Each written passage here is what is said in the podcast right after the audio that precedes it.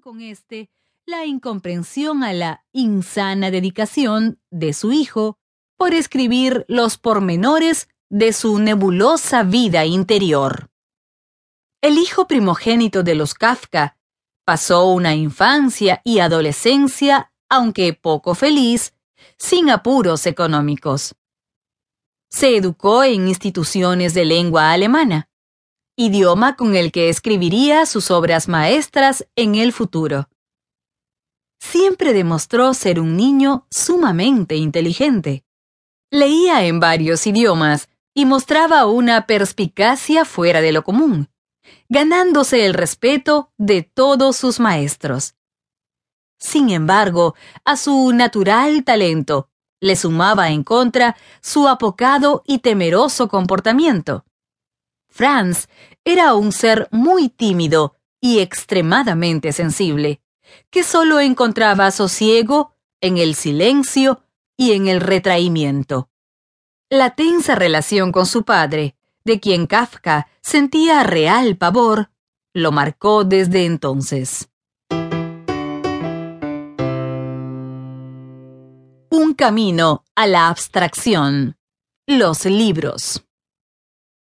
Como en sus primeros años, en la escuela primaria, también fue un estudiante bastante aplicado, destacando especialmente en letras y geografía, y sintiendo a la vez poca afición por las matemáticas. Animado por la madre, una voraz lectora, comenzó sus primeras lecturas fue como el hallazgo de un tesoro para él. Leyó fascinado a Cervantes, Dostoyevsky, Tolstoy y sobre todo a Flaubert. No obstante, su afición por las letras le ocasionó un abstraimiento tal que los libros podían ser pretextos perfectos para divorciarse del mundo entero. Las prolongadas horas que les dedicaba acentuaron su incapacidad natural para socializar. Su aislamiento se agravó con el tiempo. Cuando tuvo edad para iniciar la educación universitaria, Kafka era un solitario empedernido y huraño, apenas capaz de saludar y sonreír. Dedicado alternativamente a los estudios y a los libros, su corazón socialmente esquivo habría de generarle profundos vacíos. Su madre, de la cual Kafka ya no profesaba casi ninguna consideración, vio en su hijo cómo el estigma de la soledad iba modificando cada vez más su carácter. Donde otros sentían felicidad, él sentía tristeza. Donde otros jóvenes buscaban las luces y la diversión, él prefería el ascetismo y la oscuridad.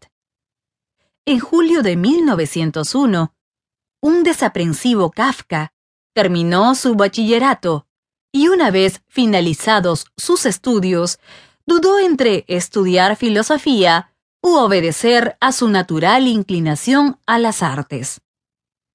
Ninguno de estos deseos se hizo realidad.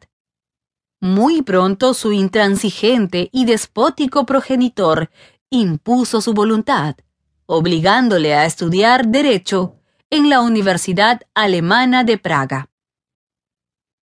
La llegada a este centro de estudios le fue al principio difícil, pero luego tuvo sus ventajas. Kafka evadiendo un periodo de años de escasa socialización, encuentra aquí seres humanos que pensaban y querían las mismas cosas que él. Fue como un despertar. Comprendiendo inmediatamente cuán mortalmente aburridos se le hacían los estudios de jurisprudencia, afortunadamente, encuentra en sus compañeros afines a la literatura y la filosofía una razón para divertirse estudiando. El habitualmente ensimismado Kafka abandonó entonces su timidez y congenió muy bien con los círculos estudiantiles. Es más, encontrándose motivado